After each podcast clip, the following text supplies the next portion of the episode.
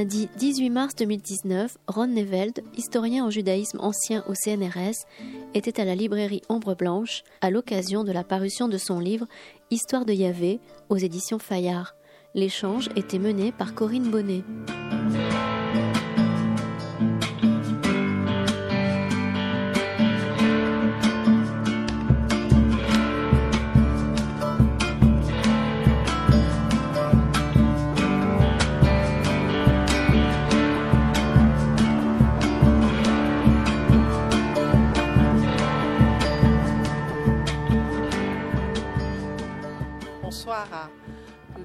Merci d'être venu à cette rencontre avec Ron Neiveld autour de son récent ouvrage Histoire de Yahvé, avec comme sous-titre La fabrique d'un mythe occidental.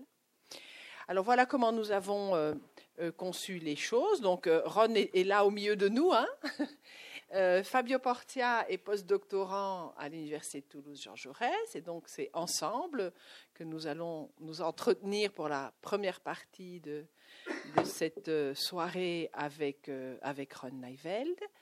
Et puis, euh, nous vous donnerons la parole. Je suis sûre que vous avez des questions. Et, et donc, idéalement, tout ça se terminera dans un échange collectif. Voilà, c'est Fabio qui va présenter tout d'abord Ron. Je prendrai ensuite la parole pour vous donner une idée générale du livre, en partant de l'idée que peut-être tout le monde ne l'a pas lu. Et puis, nous essayerons de poser à Ron quelques questions qui lui permettront d'expliquer quel est son projet, quelles sont les grandes idées autour desquelles euh, il a construit son ouvrage. Euh, voilà, je ne vais pas tout vous dire maintenant, sinon ça ne servirait à rien. Je passe la parole à Fabio pour une présentation de Ron. Oui, alors, bonsoir. Ça, oui, ça marche. ça marche. Euh, bienvenue à toutes et à tous. Ron Neivel donc, est chargé de recherche au CNRS, au Centre de recherche historique rattaché à l'EHESS, l'École des hautes études en sciences sociales, et plus, plus spécifiquement au Centre des études juives, en tant que spécialiste du judaïsme, notamment rabbinique. Ron est né et grandi en Israël. Il a soutenu en 2009 à Paris, à l'EHESS, une thèse intitulée L'anti-sujet, le rapport entre l'individu et la loi dans la littérature rabbinique classique. Thèse ensuite publiée sous le titre Les antiphilosophes, pratiques de soi et rapport à la loi morale dans la littérature rabbinique classique, aux éditions Armand Collin en 2011. J'insiste sur cet ouvrage car il y était déjà question de montrer que l'éthique rabbinique tient une place centrale dans l'histoire occidentale, en particulier dans notre manière de penser le soi et d'articuler son rapport à la loi morale.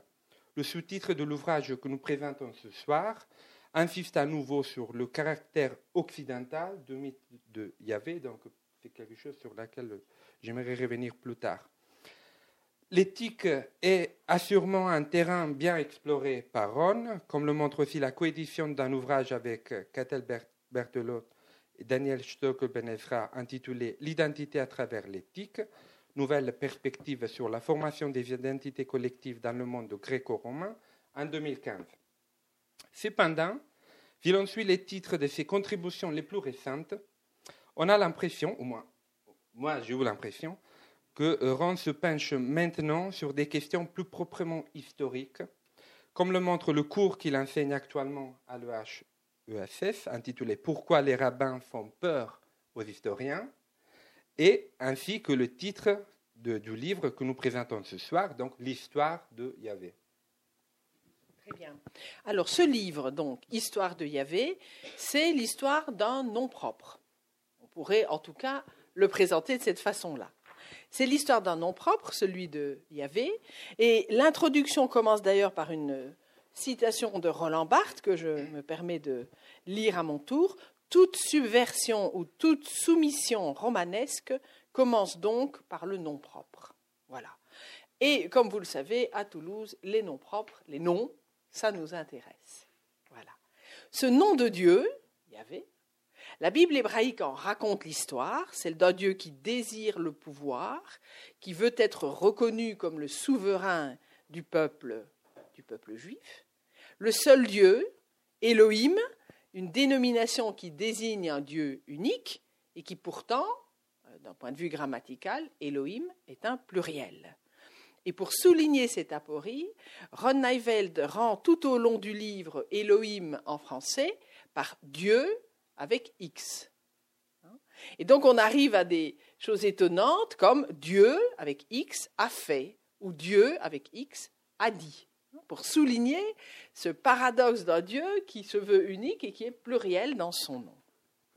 Alors le récit du déploiement de la puissance de Yahvé, qui rêve de devenir le Seigneur de son peuple, est abordé ici sous l'angle de la catégorie du mythe, qui peut surprendre on la pense une catégorie bien grecque, et la voilà euh, utilisée dans un ouvrage sur Yahvé. Utiliser cette catégorie ici entendue comme un récit, une histoire, une histoire qu'on raconte, une histoire mythique, dans laquelle les noms et les titres jouent un rôle très important, dans la mesure où ils traduisent, voire ils imposent un statut, une hiérarchie, on pourrait peut-être dire une éminence, en reprenant une catégorie propre à la théologie des noms divins. En somme, à travers l'histoire de Yahvé, Ron Neiveld propose une histoire du monothéisme, entendue comme une aspiration, un désir, le mot désir revient souvent dans le livre, un désir du Dieu à devenir le seul, le plus puissant, alors même que les textes bibliques, et pas que les textes bibliques d'ailleurs, précédant la période hellénistique, suggère que Yahvé était un Dieu parmi d'autres. Bref, c'est l'histoire, et voilà encore une catégorie originale qu'on trouve dans le livre, de la monothéisation de Yahvé. De manière personnelle et originale, parfois troublante, dérangeante, Ron Neiveld s'efforce de comprendre, en perçant la logique des récits, alors bien sûr au premier chef la Bible, mais aussi la lettre d'Aristée, euh, les écrits de Philon d'Alexandrie, les interprétations rabbiniques qui sont quand même sollicitées de temps en temps. Donc à travers des récits qui décrivent un Dieu se délestant progressivement de la jalousie et devenant universel.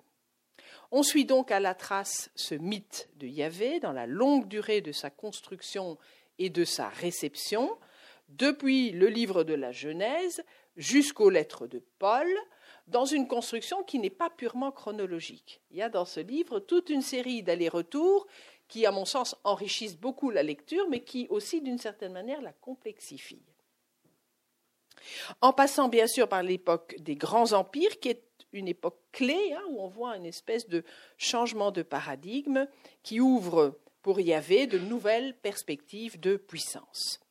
Donc, au total, huit chapitres qui balisent le chemin du mythe de Yahvé, les premiers épisodes de l'histoire mythique dans la Genèse et Exode, joliment qualifiés de préhistoire de la foi, la mise en place de l'alliance avec le peuple d'Israël, l'entrée dans l'histoire avec les rois, les prophètes, la transformation de Yahvé en Elohim, sa reconnaissance comme Dieu, théos en grec, dans la lettre d'Aristée, le rêve de Philon d'Alexandrie et enfin la conception de Paul qui met en avant la victoire de Dieu sur la mort.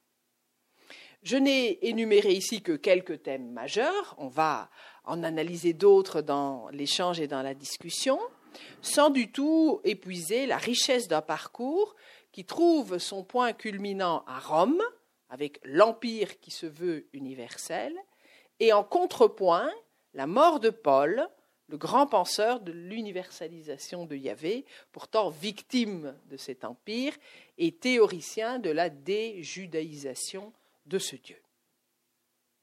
Un parcours exigeant, savamment construit, autour d'une argumentation qui sollicite constamment les textes et en proposant de ces textes des lectures nouvelles, parfois euh, révolutionnaire, voilà un autre mot qui revient aussi souvent dans le livre, entre philologie, philosophie, théologie et histoire. Alors, avant de nous arrêter à quelques enjeux plus spécifiques, je repasse la parole à Fabio pour quelques questions plus globales sur le projet du livre et sur éventuellement le public auquel il s'adresse. Oui, donc euh, en effet, ma, ma, toute première question, c'est pourquoi un autre livre sur Yahvé, en particulier après la parution de l'invention de Dieu de, euh, par Thomas Romer en 2014, aux éditions du Seuil. Je note au passage que Thomas Romer et beaucoup d'autres ont évité de mettre dans le titre le nom Yahvé, alors que toi, tu, l'as fait. Et donc, euh, à quel public veux-tu t'adresser?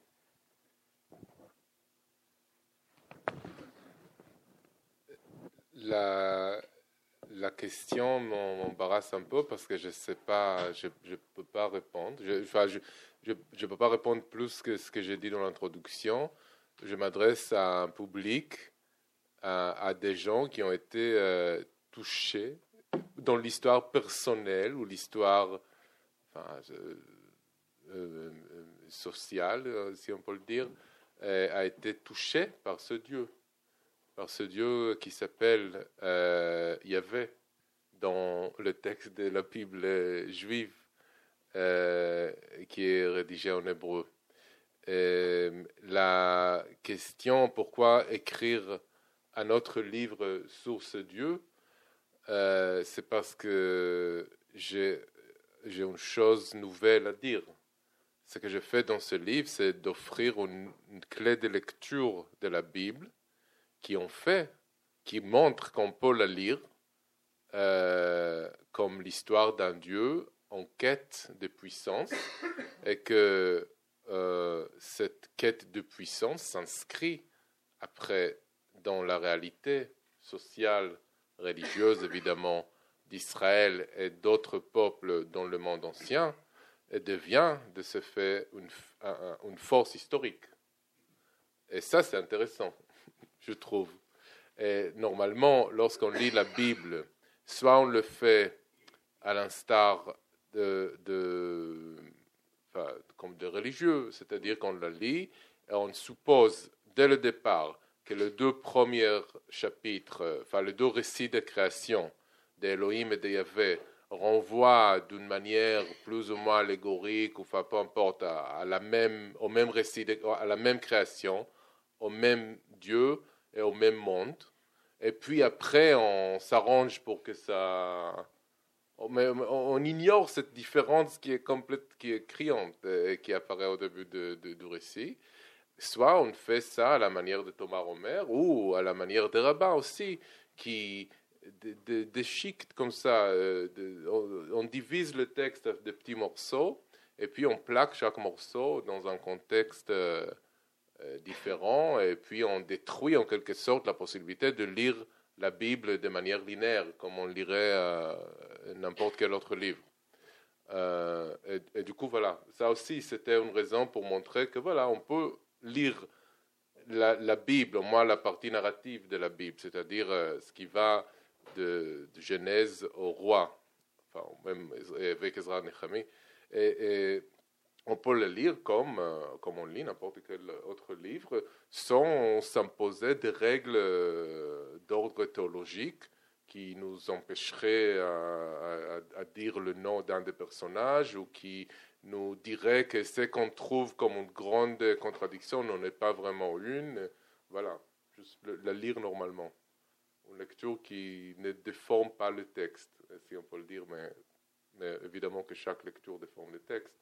C'est à vous de juger si, voilà, quelle déformation est plus, plus ou moins authentique, si on peut le dire. Oui, alors pour euh, ma deuxième question, en effet, tu as déjà donné quelques éléments de réponse, mais peut-être tu as envie de nous dire euh, davantage. Donc, il s'agit d'un livre qui implique un retour aux origines, aux origines biographiques de son auteur, c'est-à-dire à ton enfance, c'est toi qui le racontes dans l'introduction, quand tu as appris à lire le Tanakh, la Bible hébraïque donc, et à remplacer le tétragramme par le terme Adonai, mais aussi un retour aux origines, et donc à nouveau au Tanakh, par rapport à tes recherches euh, actuelles qui portent sur le judaïsme rabbinique. Donc euh, pourquoi ce double besoin de retour aux origines? Alors voilà, il y a deux réponses là. Euh, le retour à mes origines, ça vient du fait que voilà, je suis un immigré ici, vous l'entendez bien. Et, je suis un peu un immigré aussi dans le domaine universitaire, c'est-à-dire que je ne viens pas d'une famille d'universitaires comme beaucoup de mes collègues dans ce domaine-là, en tout cas d'études bibliques, études rabbiniques. Il y a beaucoup de gens qui, dont déjà les parents, parfois même les grands-parents, euh, étaient des, chercheurs. Et ce n'est pas tout à fait mon cas. Et, du coup, ces deux choses, ça, crée parfois un certain dérangement. Parfois, je viens dans un, je participe à, un colloque. Euh, euh, en France ou à l'étranger, autour d'une problématique, euh, autour d'un texte biblique, autour d'une problématique historique liée à l'histoire du judaïsme et du christianisme. Et, on a, on a, c'est tellement clair que chacun, parce qu'il y a parfois, enfin, je parle, voilà, un, truc, un colloque assez ordinaire, euh, que, ça se passe à Jérusalem ou à Cambridge ou à Princeton. On a des protestants, on a des, catholiques, euh, des juifs, des juifs, des laïcs, des, religieux. Évidemment, le thème en question, chacun a son rapport, et pourtant, on, on, on part du présupposé comme si tout le monde a le même rapport au texte. Et ça, ça me rend parfois fou. Et du coup, je, je, me suis un peu obligé de revenir et de m'interroger moi-même pourquoi ça me gêne autant. Et ça me gêne autant parce que j'ai un rapport particulier à ce texte biblique.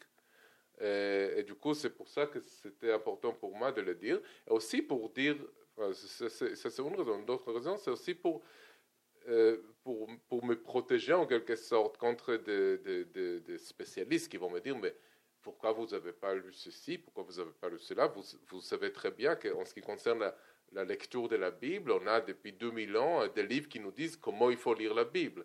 Et là, ce que je dis, voilà, j'ai appris à lire avec la Bible. Je n'ai pas besoin qu'on me dise comment lire la Bible, même si c'est des noms euh, très... Euh, voilà.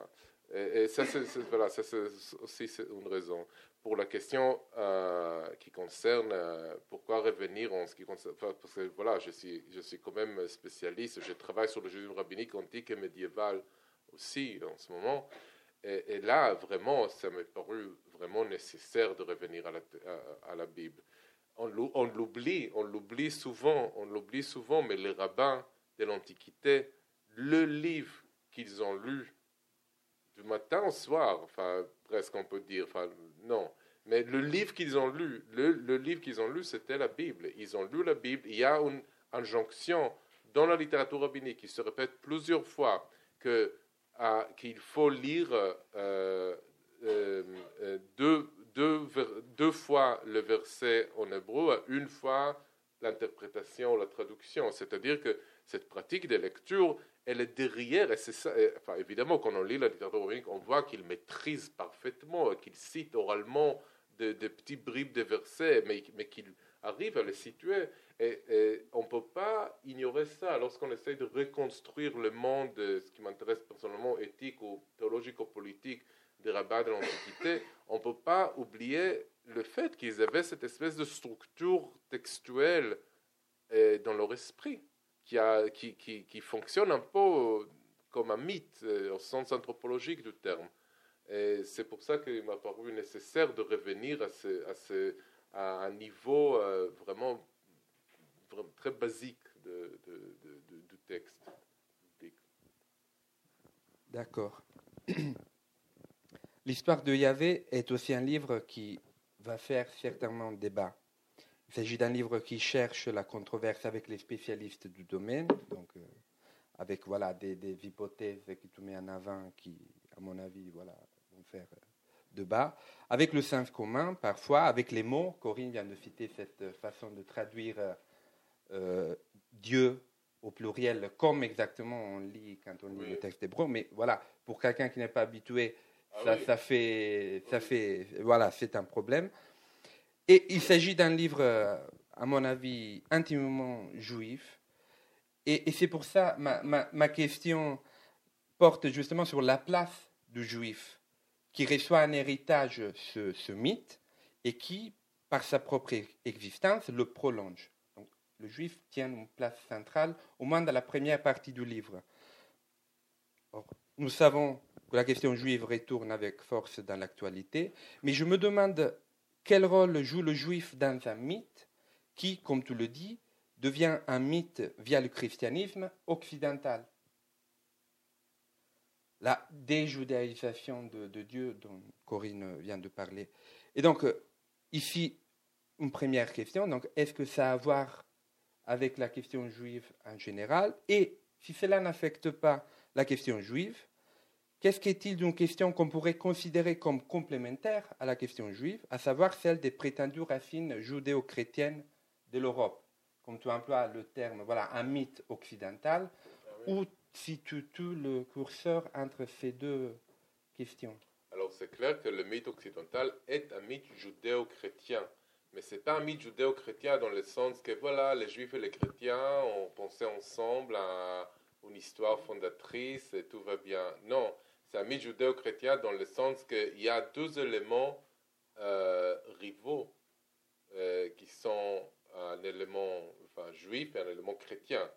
Et, que cette rivalité, elle est, elle acerbe. et on ne peut pas l'ignorer. On ne peut pas dire, voilà, parce qu'il y a eu euh, Vatican II, alors on, efface toute cette partie de l'histoire, on, on, essaye de construire un terrain d'entente, euh, et, d'autant plus qu'on sait normalement à, quel but politique cette construction euh, est censée servir. Alors, euh, alors voilà, je pense que la, question judéo-chrétienne et la question du mythe est importante. Et si, et si, si, je écris mon espoir en, lançant euh, cette, lecture de la Bible comme mythe, vient aussi de là, du point de vue de ma recherche en histoire, en historien, je vois que dans beaucoup de... C'est très à la mode maintenant de faire euh, des travaux sur le rapport entre juifs et chrétiens dans l'Antiquité, au Moyen Âge, mais on a toujours du mal à trouver une sorte de un cadre discursif euh, une base sur laquelle on pourra vraiment comparer les deux phénomènes sans les réduire les uns dans les termes des autres. Et, là, je, me suis dit, tiens, et, si on utilisait la Bible, si on utilisait le texte que les deux groupes partagent, pas tout à fait le même texte, évidemment, pas dans la même langue, mais dans le même langage, si on peut dire. Je fais cette, euh, je, montre quand je parle de, du récit du mythe de Babel, de la tour de Babel, qu'il y a cette différence entre la langue, la lachon, qui est différente. Enfin, c'est-à-dire que le texte admet que les gens ne parlent pas la même langue, mais qu'ils parlent le même safa, lèvre. Safa, c'est la lèvre. Moi, je traduis ça par langage, parce que voilà, je n'ai pas d'autres mots. Et, et, langage, c'est ce qu'il y a. Voilà, on peut, même si on ne parle pas la même langue, on peut avoir le même langage. Et, du coup, voilà, je pense qu'il y a quelque chose là, euh, que, le, que, le, parler du mythe nous permet de, montrer comment les juifs et les chrétiens ont le même langage, malgré leurs différences malgré leurs divergences malgré, la violence. Et, que ce même langage, peut-être, il, introduit cette violence. Il, faut, le, le voir, il faut le regarder. Maintenant, je suis en train de faire la recherche sur le judaïsme médiéval et sur les rabbins français notamment, comment, ils, comment on peut trouver le mythe dans leurs écrits et, dans leurs écrits contre les chrétiens. Et ça, bon, je, je, suis en milieu de la recherche, je ne sais pas encore ce que ça va donner, mais je peux te dire que enfin, j'ai l'impression que, c'est, que ça donnera quelque chose ça donnera quelque chose. Et, que ça donnera quelque chose par rapport aussi à la question de la possibilité de, euh, d'avoir deux positionnements vraiment très opposés et, vraiment deux groupes qui haïssent l'un l'autre dans le même espace politique sans que ça pose de problèmes. Peut-être c'est ça mon espoir. Parce qu'on parle toujours de l'amour et de, de, l'entente. Non, mais il y a des gens qui se détestent. Il y a des groupes qui ne peuvent pas supporter le comportement euh, les uns des autres. Et il y a quelque chose dans le, le, rabbinique qui est un peu plus ouvert à ça, je trouve, que dans le christianisme. Alors oui, dans ce sens-là, il y a cette... le, mythe, je pense, justement, parce que ce n'est pas un concept, c'est une structure qui est un peu plus complexe, qui est un peu plus libre en quelque sorte, mais c'est reste quand même structural. Ça peut peut-être nous aider à, atteindre cet, cet horizon. Donc, avant de repasser la parole à Corinne, je voudrais insister, comme je, je te l'avais dit, encore sur l'adjectif occidental que l'on trouve dans le sous-titre. Le livre se termine d'ailleurs à Rome, on l'a dit, avec la mort de Paul de Tarse. Le Dieu biblique est arrivé au cœur de l'Empire, et c'est dès là que commence sa réception à proprement parler occidentale, puisque jusqu'à ce moment, son CV se déroule essentiellement en Orient. Or, les micraïstes, les exégètes bibliques ou encore les historiens de l'Ancien Israël ont tendance à mettre en avant les racines orientales et sémitiques du texte biblique, ses connexions avec les religions du Proche-Orient ancien, etc., etc. Ton idée, par contre, de voir un désir universel dès le début de l'histoire de Yahvé me semble intéressante, même si tout dans mes recherches va contre cette idée. Pourrais-tu mieux m'expliquer comment articuler ces deux aspects? Alors, je ne pense pas qu'il prouve un désir universaliste dès le départ. Non, le départ, le début, l'histoire d'Adam et Ève, euh, non, il veut juste la soumission d'Adam. Il se trouve qu'Adam et Ève sont les seuls êtres humains euh, sur la planète. Euh, dans, ce monde euh, un peu euh, mal fait, créé par Yahvé. Alors, oui, on peut dire que c'est universel, mais il ne cherche pas. non, le, désir, son désir d'être seul Dieu, oui, c'est ça la question. Est-ce que c'est un désir universel dès le départ? Je ne suis pas sûr. Je pense que la,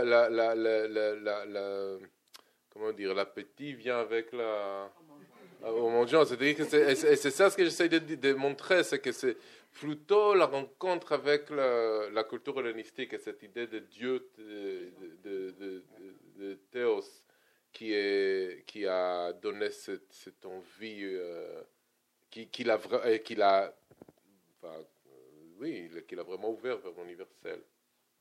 D'accord, donc tu me rassures. Oui, oui, je te rassure. Non, mais après, après évidemment, il faut bien préciser, c'est que je suis en train de... on ne sait pas, et je ne rentrerai pas dans ce débat, et, je ne sais pas dans quel ordre les textes bibliques ont été écrits, et je ne cherche pas du tout à, reconstruire une réalité religieuse de l'ancien Israël euh, qui serait euh, euh, derrière ce texte. Non, c'est pas c'est pas ça la démarche. Du coup, même si je dis que c'est universaliste, évidemment, ça vient de ma lecture, d'une lecture qui est faite déjà dans la perspective de la monothéisation. Euh, voilà, c'est quand même important. Parce que de ne pas me mettre dans le même. Parce que je ne sais pas une thèse sur l'Israël ancien. Oui, oui, oui. Euh, oui, oui. Merci beaucoup. Donc, oui. Alors, moi, je voudrais revenir sur les deux récits de la Genèse parce que je pense que ça, ça a été une sorte de grande conquête euh, des études bibliques. Euh, je pense qu'à peu près tout le monde a euh, acquis l'idée, il y a un récit yaviste, il y a un récit éloïste, c'est deux traditions différentes, c'est deux datations différentes. Alors, le premier et le deuxième, et le deuxième et le premier. Enfin, voilà, on avait cru comprendre des choses, et puis tu nous démolis tout ça en disant que non, il y a donc un récit où Elohim crée le ciel et la terre, euh, c'est un certain type de Dieu, ce Elohim. Et puis il y a Yahvé, qui est un Dieu particulier, mais qui voudrait euh, effectivement du particulier euh, monter en puissance. Voilà. Et tu écris, c'est le signe d'une distinction, voilà, lourde de sens, et je te cite page 32, cette distinction est l'origine du manque qu'il, Yahvé, voudra combler à l'aide des êtres humains. Voilà. Explique-nous un petit peu ça. C'est une des clés de lecture. hein. C'est là, évidemment, pour qu'il y ait un désir, il faut un manque. Mhm. Et le désir, comme tu l'as bien dit, euh, euh, ça, ça, revient beaucoup parce que c'est la, c'est la moteur de l'intrigue. Enfin, je le dis, je pense, à un moment. alors oui, la, lecture que je propose, enfin, déjà, je, veux dire que Volhausen et, et, Romer, par ailleurs, ils voient bien, dans enfin, ils voient bien qu'il y a un problème, qu'il y, a, y a une sorte de compétition. Alors eux, ils projettent ça sur des, des rédacteurs et, pas très soignants, justement, qui ont collé comme ça le texte, qui ont fabriqué, qui nous ont laissé voir les moi, je, dis peut-être, peut-être, mais en tout cas, ça donne quand même un texte où on peut lire une rivalité entre Yahvé et Elohim. Et puisque ce texte a été quand même lu du début à la fin, c'est pas complètement euh, euh, fou de penser que ce contenu narratif a joué quelque chose sur l'esprit des gens. Voilà, c'est plus, c'est ça déjà aussi euh, quelque chose que j'ai. Il faut dire que si ça parle de la Bible, c'est plus dans une perspective de, sa réception que de sa fabrication. Après, l'idée même du manque, euh, je lis la. Et là, j'ai fait, c'est un des seuls euh, moments du livre où je me réfère à d'autres mythes, d'autres mythologies, quand je parle d'Elohim. Et, et, ça, c'est quelque chose dont j'ai parlé ici même à Toulouse dans le colloque de puissance divine en novembre 2015, euh, je pense. Et, et, et, là, je dis que, justement, vous savez, le premier récit de la, de, la création, c'est un récit euh, où Elohim crée le monde en six jours. C'est très réfléchi, c'est très, euh, enfin, relativement, c'est bien organisé. et c'est une création qui est très majestueuse. C'est par la parole que, les choses sont créées. Euh, on distingue les éléments. Ça fait vraiment beaucoup penser à, la timée. il y a quelque chose d'ordre vraiment philosophique. Et, très réfléchi, voilà. Elohim, euh, c'est un mot comme voilà, c'est un mot au pluriel qui est, mais, les, verbes et les adjectifs euh, sont quand, il s'agit de cette personne. Parce qu'il y a aussi dans la Bible, euh, quand on parle de, de quand il y avait dit, par exemple, vous, vous, vous n'adorerez pas d'autres dieux, alors on utilise le même mot Elohim, mais là, ça vient, le pluriel est assumé. Tandis que lorsque Elohim c'est le nom de cette instance divine, ce n'est pas enfin, les verbes sont déclinés au singulier. Ce que je propose, euh, en, faisant référence à d'autres mythes grecs et mésopotamiens, euh, mésopotamiens c'est que Elohim représente l'assemblée divine, la société divine dans son ensemble. Et cette société divine décide de créer un monde, ou le monde, ou peut-être même, je propose à un moment, euh, faire le plan. C'est comme ça qu'on crée un monde. Elle, fait, elle, donne un peu des instructions. Ce n'est pas très clair. En tout cas, après, après on, nous parle de Yahvé. Après qu'on nous parle de ce monde créé, parfait, où l'homme est créé à la fin pour devenir le roi et le dominateur de tout ce qu'il y a, on nous parle d'un autre monde, euh, le monde dans lequel on vit, et ça, c'est le monde qui a été créé par Yahvé, qui été fait par Yahvé. Par ailleurs, et on n'utilise pas le même verbe. Et ça, c'est un monde où euh, euh, n'a pas fait pleuvoir. On voit que c'est un monde qui fonctionne beaucoup moins bien. Et, et, et, cette différence-là, cette distinction-là, elle fait, pour moi, le, le, elle, montre pour moi la, oui, elle est l'origine, pardon, de ce désir d'être comme Elohim. Parce que, et, pourquoi je parle de ce désir aussi, il faut, que il faut le dire peut-être. Vous, vous, connaissez d'autres mythologies, vous connaissez, j'imagine, d'autres récits sur d'autres dieux, et je suis presque sûr qu'il y a très peu de récits où le Dieu dit constamment Je suis Dieu, je suis Dieu, je suis le Dieu de votre. qu'il cherche la reconnaissance. Quand on lit ça comme ça, on dit Ah oui, ça se trouve, oui, faut, quand quelqu'un dit ça, il y a un désir à remplir, qu'il essaye tout le temps, parce que c'est répétitif, vous le savez. Et, c'était ça le premier indice pour moi. Euh, voilà. Alors, tu, tu, tu, disais tout à l'heure, enfin, tu, tu, parlais de cette relation que tu as au fond assez intime avec ce texte, quelque chose qui est très personnel. Et ça m'a frappé euh, la manière dont, dans certains passages, tu parles de Yahvé presque comme si tu le connaissais, presque si tu en avais une connaissance instinctive. Tu vois, par exemple, tu écris euh, à propos de ce que Ron appelle les trois crises universelles de l'humanité, donc l'expulsion du jardin, le déluge et puis la crise euh, liée à la tour de Babel. Tu écris, il y avait un Dieu dépassé par les événements. Tu vois? Alors, on s'est dit, mais euh, d'abord, est-ce que tu es conscient de, cette espèce de façon que tu as de parler de Yahvé presque intimiste, tu vois, intuitive d'une certaine façon? Et qu'est-ce que c'est qu'un Dieu dépassé par les événements? Oui, j'en ai conscient, j'en ai conscient. Euh, oui, j'en ai parlé. Bon, je ne sais pas si je devrais le dire. Bah, à propos, parce que c'est lié aussi à la question du mythe, à la question du juif aussi. Parce que c'est, euh, vous allez comprendre la digression. Mythe, pour moi, c'est aussi, euh, je, je, parle de mythe aussi dans le sens psychanalytique, d'une espèce de, récit d'enfance comme ça qui se répète et qui est ancré dans ton esprit et que tu ne sais même pas, mais qui est toujours présent. Et du coup, euh, euh, mon, mon, mari m'a dit que oui, en fait, que ce que je fais dans ce livre et le fait que je dis que j'appelle ça mythe occidental, c'est de dire que dans chaque homme occidental, il y a un petit juif névrosé qui pense qu'il est Dieu. Il y a un côté un peu Woody Allen dans le livre. C'est ça. non, mais, du coup, oui, il y a cette espèce. Du coup, je, voulais un peu euh, euh, assumer ce côté et cette intimité et cette lecture que, quand, tu lis un, roman un peu et, tu développes un rapport un, peu intime avec, avec le personnage ou les personnages euh, qui, sont les protagonistes. Après, cette histoire d'être dépassé par les événements, oui, je pense qu'il y a ça dans le récit, en tout cas ma lecture euh, de plusieurs épisodes, ça se voit très bien qu'il qu'il, euh, il, il sait pas comment agir.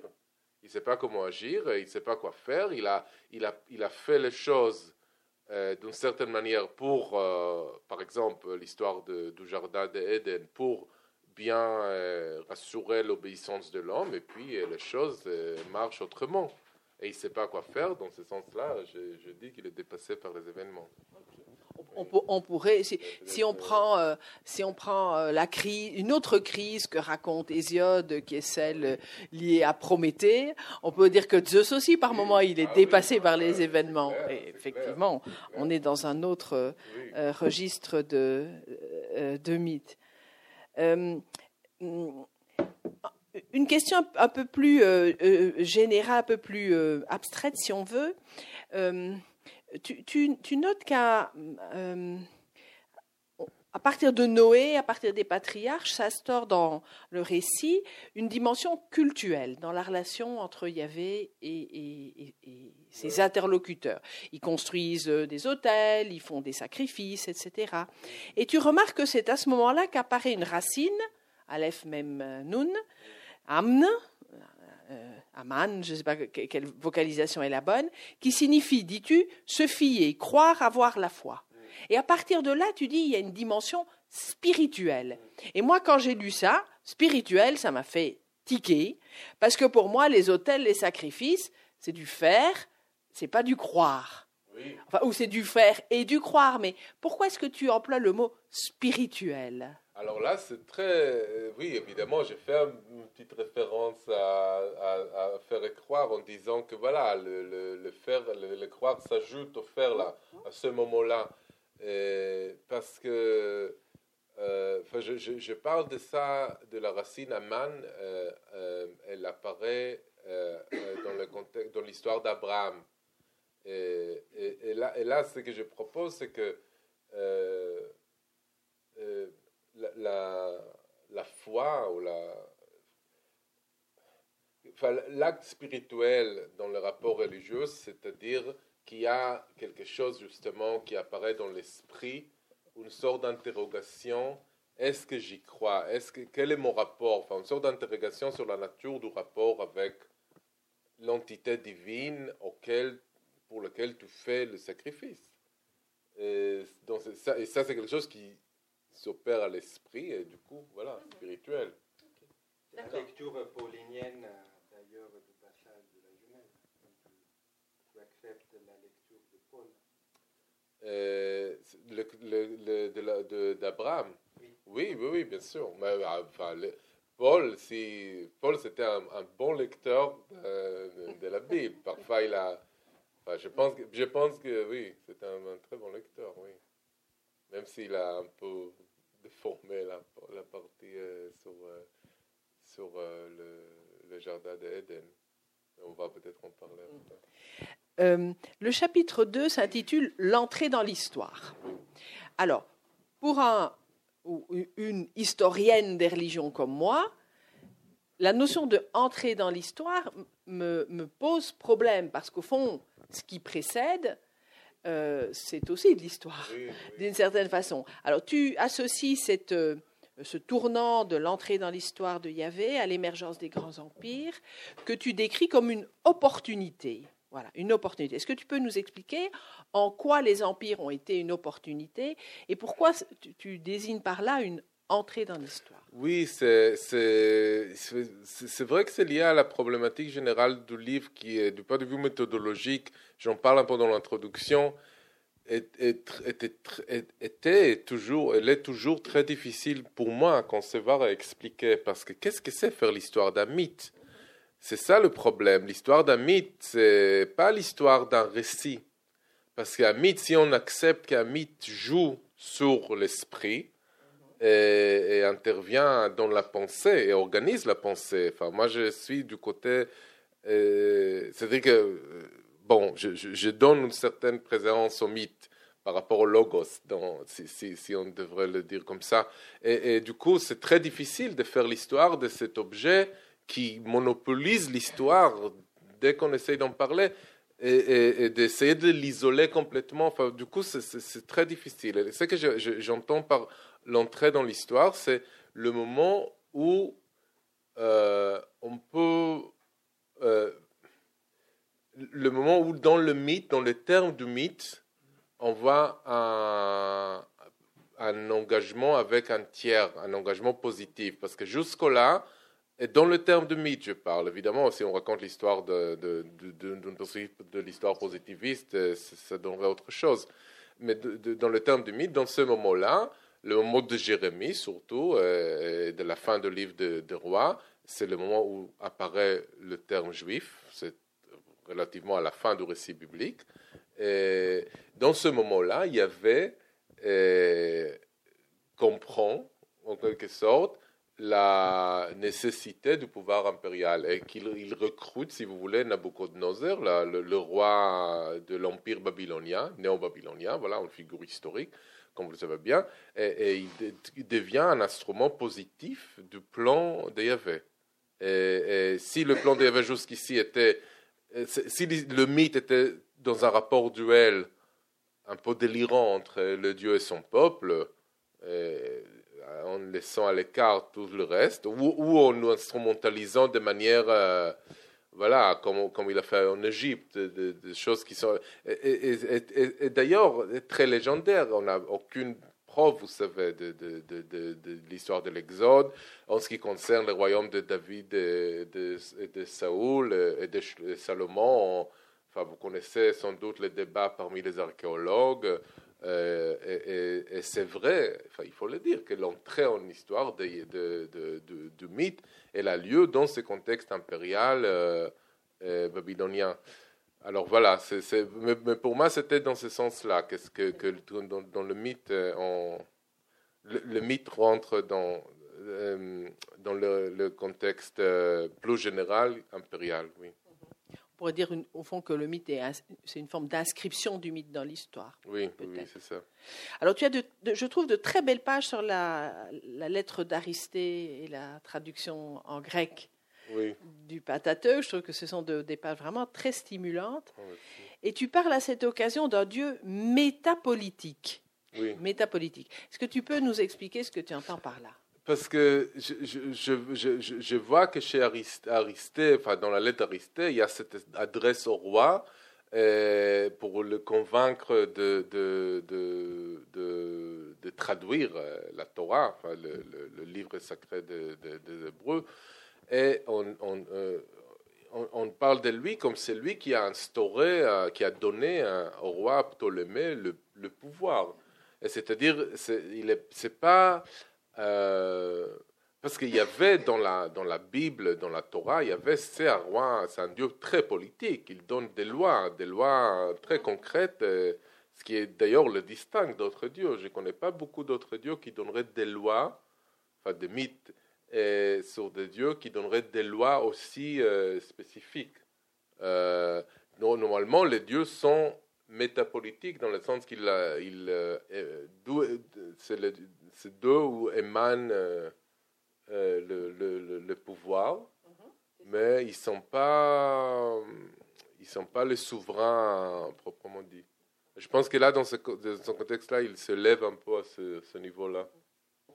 Oui, c'était juste euh, une demande de, de, précision par rapport à la notion de Paul, le, le révolutionnaire. Euh, en même temps, je pense euh, voilà, au fait que Paul, dans ses lettres, notamment la première lettre aux Thessaloniciens, il dit que le monde va bientôt finir et que sa génération n'allait pas connaître la vieillesse. Donc, ah voilà. Voilà, donc euh, ma question c'est voilà, donc c'est une révolution à très court terme parce que voilà, la, fin du monde euh, va arriver ah. d'ici demain. Donc euh, est-ce que oui, d'ailleurs, je signale le, la publication d'un livre de Paula Fredrickson. Tu connais? Tu as entendu parler? Paul the Pagan's Philosopher. Oui, et, c'est juste, elle a publié en 2017, mais moi je n'étais pas, j'étais pas au courant euh, jusqu'à assez récemment, et c'est dommage parce que ça, ça parce que je, je, cite pas beaucoup de spécialistes de Paul, euh, parce que la plupart font des lectures très théologiques, et enfin c'est clair qu'ils parlent pas de ça. Et elle, elle dit, voilà, justement, elle fait une lecture qui est finalement beaucoup plus proche du texte, et ça soutient ma thèse. Alors, quand je dis qu'il est révolutionnaire, oui, il pense que le monde va finir et c'est pour ça qu'il faut faire la révolution maintenant. Après, on sait que le monde n'a pas fini. Et du coup, euh, voilà, la révolution, mais la révolution, elle a quand même eu lieu. C'est, qu'est-ce que c'est cette révolution? Cette révolution, elle se passe dans l'esprit, et c'est la révolution, comme toutes les révolutions, c'est de, changer euh, profondément, je ne sais pas, mais de changer euh, le rapport du pouvoir euh, spirituel en plaçant Dieu en amont. Dieu qui est Dieu quand même une personne, pas un concept comme ça, mais une personne qui émet des paroles en amont de tout pouvoir. Ça, c'est la révolution, dans ce sens-là. Ah, et c'est une révolution aussi dans le sens d'une révolution solaire, parce que voilà, on revient dans le, dans, dans le terme de Paul, dans le terme de, de, sa lecture du mythe, de son mythe, en fait, on revient à une sorte d'état originel. Euh, euh, où euh, l'homme et Dieu partagent la même volonté. En. Oui, donc euh, c'est même pas la peine de changer le monde parce que le monde va terminer après-demain. Donc il faut changer notre idée. Oui, c'est ça. Voilà. Très bien. On a d'autres questions, mais on en garde, si je puis dire, sous le coude pour vous permettre à vous d'intervenir avec vos propres questions. Donc j'ai un micro à disposition. Je le passe à qui souhaite. Euh, alors, vous, vous, parlez du désir de Dieu. Et moi, je, pense que c'est le désir euh, des hommes qui ont écrit le mythe. Donc, ce n'est pas le désir de Dieu. Euh, d'autre part, la... je suis troublé par la question de Paul, si vous voulez, parce que le christianisme se situe euh, comme Israël euh, selon l'esprit et euh, en quelque sorte il, s'oppose à Israël selon la chair, hein, qui serait l'Israël de, la Bible. Et pourtant vous dites que c'est la religion de l'incarnation. Donc ça me trouble. Troisième chose, lorsque vous parlez de, la civilisation judéo-chrétienne, euh, vu euh, comment ça s'est passé sur 2000 euh, ans, je suis assez gêné par la civilisation judéo-chrétienne. Je n'ai pas dit civilisation, je dis mythe. Et, je, pense qu'il y a un mythe qui moue cette, cette civilisation européenne, occidentale, mais elle en elle-même, non, elle n'est pas judéo-chrétienne. Je ne dirais pas ça.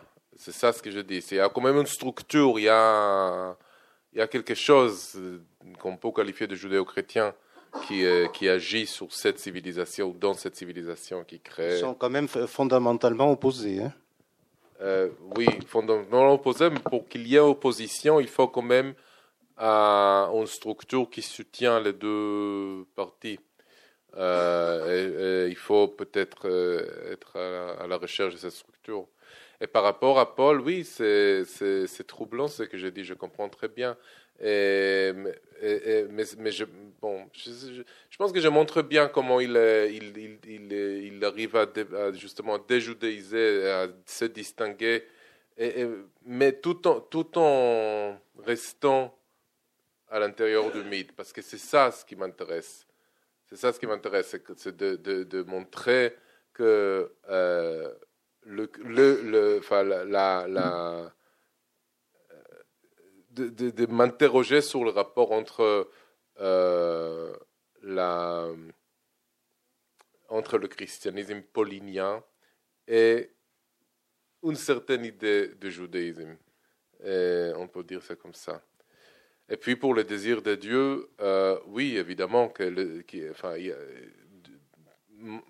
enfin, Dieu, dans la mesure où Dieu est un, une invention euh, de l'imagination humaine, il peut avoir des désirs, euh, enfin, tout ce qu'il a vient de l'homme, alors c'est clair que le désir aussi, pourquoi pas. Et d'ailleurs, on sait que le, Dieu Enfin, le désir euh, dans le sens, pas désir sexuel nécessairement, mais désir dans le sens de vouloir quelque chose. C'est juste un autre mot pour volonté. Mais je ne voulais pas utiliser le mot volonté, parce que je trouve le mot désir plus fort et plus juste aussi, dans ce sens. C'est le mot volonté très connoté euh, théologiquement, évidemment.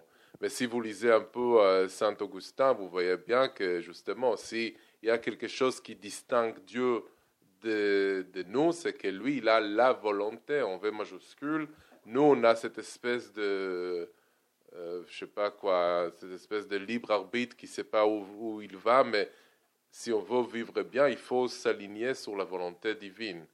Voilà. Alors voilà, cette volonté, euh, on peut dire que c'est un, une sorte de désir. Après, si je peux me, me permettre par rapport à, à Paul, bah, il faut dire que Paul lui-même, il était gêné par cette question. Si on reprend la lettre aux Romains, les chapitres de 9 à 11 portent justement sur cette question. Paul, il est déchiré dans sa propre chair parce qu'il ne sait pas quoi faire de l'Israël, euh, voilà, de l'Israël qui est resté, qui, qui apparaît connu dans la figure de Jésus, le Messie. Et il dit, ça me pose un problème que j'arrive pas à, et j'ai pas de solution par rapport à ça. Donc lui aussi, il souffrait, si vous voulez, de, de cette question. Et par rapport au désir de Dieu, euh, moi, quand je lisais ça, je pensais à Eschel qui parle voilà, de Dieu qui cherche l'homme, Dieu à la ah recherche de l'homme. Voilà, c'est une thématique qui quand même. Oui, mais c'est très gentil ça, mais c'est vrai. Non, mais ça va dans le bon sens, ça va dans le bon sens. Ça va dans, dans ce sens. C'est vrai que c'est, je pense qu'il y a toujours eu dans les juifs, chez les juifs, une ouverture euh, à la dimension mythique, beaucoup plus que chez les chrétiens qui, qui euh, je généralise euh, beaucoup évidemment, mais oui, je pense que ça, ça fait partie de ça. L'expression que vous donnez au mythe doit être comprise un peu comme dans la théologie de Bultmann, c'est-à-dire un récit de type mythique ou alors vous trouvez dans le mot mythe quelque chose effectivement euh, d'une invention humaine, de quelque chose en dehors de la réalité euh, Alors, c'est un peu de tout. C'est vrai que je, c'est que c'est un peu le problème de ce, livre que je n'ai pas encore réussi à résoudre, c'est qu'est-ce que je veux dire quand je dis mythe? Parce que je ne dis pas toujours la même chose. On, fait, on me l'a fait déjà remarquer, c'est vrai. Alors, je dis, en gros, mythe, je dis mythe, j'en parle un tout petit peu dans l'introduction. Je dis mythe parce qu'il s'agit d'un récit où le protagoniste est un dieu. Alors, je ne connais pas d'autre mot pour ça que mythe. Enfin, je pense que c'est assez approprié.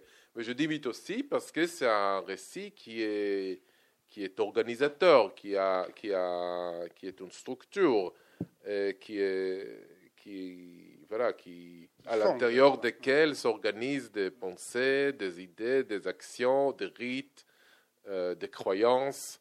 Alors dans ce sens-là aussi, dans un sens anthropologique du terme. Oui, c'est les deux qui, entre lesquels... Ron, comment est-ce qu'on passe d'une pensée mythique à une pensée mystique qui est bien présente quand même dans la pensée juive? Et chrétienne aussi. Et chrétienne, bien sûr. Oui. Euh, oui, c'est. Oui, je ne sais pas. C'est ça la question. Est-ce que la pensée mystique est un, un rapport euh, particulier au mythe mm, Exactement. Euh, parce que dans la pensée mystique, on garde on reste dans le mythe, dans le sens qu'on est toujours en train de euh, euh, respecter, de donner, euh, d'admettre notre obéissance et notre soumission à ce Dieu. De veiller à ne pas le gêner, à ne pas mais on se permet peut-être d'aller, mais on reste quand même dans le mythe. Alors oui, je ne sais pas comment on, comment on y passe, je ne sais pas, mais c'est clair qu'au moins dans ce qui concerne le judaïsme, c'est pas nécessairement les mystiques, enfin ce qu'on appelle les mystiques. Déjà, utiliser cette catégorie, c'est façon catégorie. Le, mystique aussi, c'est une catégorie euh, très problématique. Mais, mais ce qu'on appelle couramment les mystiques, et, ils ne sont pas nécessairement ceux qui sont les plus, euh, comment dire, euh, les plus effrontés mm. en ce qui concerne la figure divine on trouve des, histoires très drôles sur Dieu dans le Talmud et dans les livres très. Enfin, une, des raisons, par ailleurs, pour lesquelles les chrétiens ont brûlé, enfin, des chrétiens ont brûlé le Talmud pendant le Moyen Âge parce qu'ils ils ont trouvé des blasphèmes contre Jésus, mais aussi contre Dieu en général. Il y a des, récits qui montrent très bien combien, enfin, qui, on voit très bien que les rabbins assument euh, sans aucun problème que parfois, par moment, le Dieu, il peut être, euh, euh, un peu bête, il peut être un peu, un peu myope, oui. Qu'ils ont un rapport au mythe, finalement, beaucoup plus sain, je dirais. Plus libre d'une certaine oui, façon. Oui. Alors, je disais tout à l'heure que... Ah, pardon. Sylvain, tu voulais poser? Je, Puis je te passe la parole. Euh, j'ai dit tout à l'heure que tu avais des très belles pages sur la lettre d'Arissé. Je trouve que ta relecture de la révolte des Maccabées est extrêmement intéressante. Est-ce que tu peux nous expliquer comment tu revisites la lecture traditionnelle que l'on fait d'une révolte nationaliste euh, à propos des Maccabées Oui, alors je, je, je, je nie pas ça, évidemment, hein, que c'est une révolte. Euh, euh, des indigènes, en quelque sorte, contre un pouvoir euh, impérial euh, local, mais reste impérial, et qu'il faut l'inscrire dans le contexte politique. Mais ce qui m'intéresse, c'est l'histoire du mythe. Du coup, et comment, je, le montre que bien que le livre, le premier livre de Maccabée, vous savez, c'est un livre qu'on a en grec, mais qui a été rédigé en hébreu, mais qui c'est un livre où, qui, dont l'auteur fait l'effort d'évacuer le mythe il ne parle pas de Dieu. Euh, les exploits militaires sont en général expliqués de manière voilà, assez rationnelle, sans intervention divine, même si parfois ça peut être un peu insinué. Et, la question, c'est de euh, savoir comment le mythe s'incruste dans l'histoire et se colle à cette histoire, à la révolte asmonéenne. Et je le montre, notamment dans, certaines scènes, euh, euh, la, scène de, de, enfin, renvois implicites au récit biblique qui ramène la structure mythique de Yahvé à, l'esprit des lecteurs de ce texte et, qui fait des Maccabéens finalement, qui étaient peut-être des héros nationaux et des de, leaders euh, locaux, qui, ont fait les héros de Yahvé. Et voilà. Et, que la question de Matatia, oui, le, le, père de, de, la dynastie asmonéenne, elle change. C'est ça ce qui est intéressant parce que ce qu'on trouve chez les Asmonéens, c'est une première fois euh, la, qu'il intervienne dans le mythe, qu'ils comprennent que pour, que pour, pour garder ce qu'ils appellent l'alliance, c'est-à-dire ce, ce, lien avec un Dieu euh, euh, Père de, de, la nation, il faut revenir et intervenir dans ce mythe, et cette intervention, elle a quelque chose à faire avec le Shabbat, avec les lois du Shabbat. Et, j'en parle aussi après dans le contexte de Qumran. Et, c'est, voilà, c'est, vrai que c'est un peu complexe, cette histoire, et j'ai pas... Euh, euh, oui? Le mythe, oui, bien sûr que c'est une fiction, mais c'est une fiction qui, a une force historique, qui est une force historique. Et du coup, est-ce que c'est est -ce c'est est -ce c'est une fiction comme un, livre quelconque que personne n'a lu et qui, voilà, ou qui a été lu par d'autres personnes? Ou, Oui, mais c'est aussi une fiction comme un livre, enfin une fiction qui a été lue par des, voilà, des, bonne partie de la société humaine.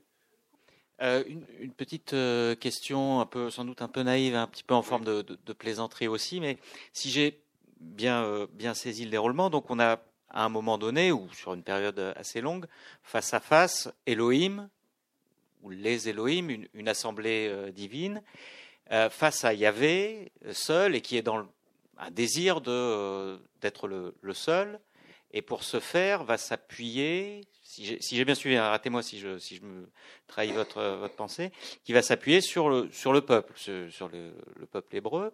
Et est-ce qu'on ne pourrait pas décrire l'entreprise ou le, le, désir de, de ou la, la, la, démarche de, de Yahvé comme une démarche euh, césariste en quelque sorte où il, euh, il cherche à, être le seul au pouvoir en s'appuyant directement pas directement ou pas je ne sais pas sur le peuple pour pour évacuer euh, une assemblée, un sénat, j'en sais rien.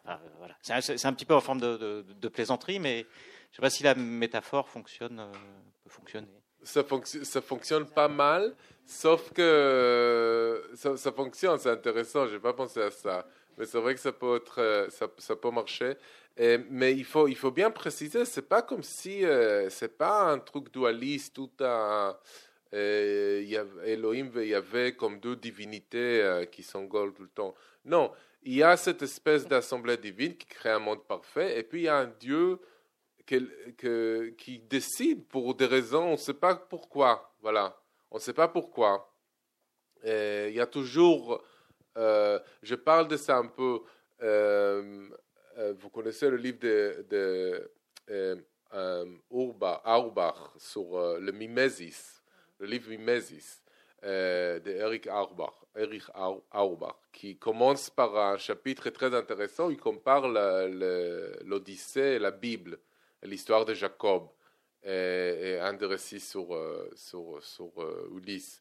Et, ce qu'il dit, c'est que voilà, contrairement à, un récit de l'Odyssée, où tout est dit, où rien n'est laissé aux coulisses, tout est montré, le récit, enfin, la, puissance du récit biblique, c'est qu'il te montre des choses, enfin, c'est-à-dire, il, il, te laisse comprendre qu'il y a des choses qu'il ne te dit pas et pourtant sont essentielles au déroulement. Tu comprends ce qui se passe, mais tu sais aussi qu'il se passe d'autres choses derrière.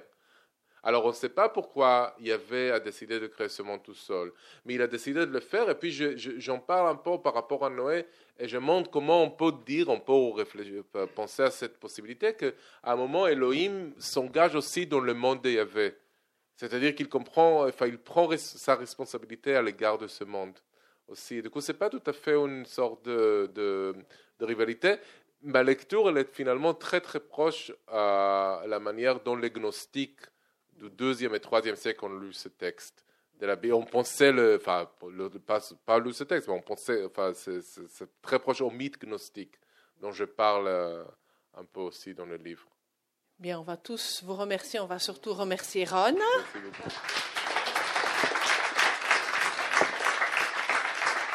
Voilà, le, le, le, livre est en vente dans toutes les bonnes euh, librairies et notamment à Ombre Blanche. Voilà, qu'on remercie de l'hospitalité une fois de plus. Bonne soirée.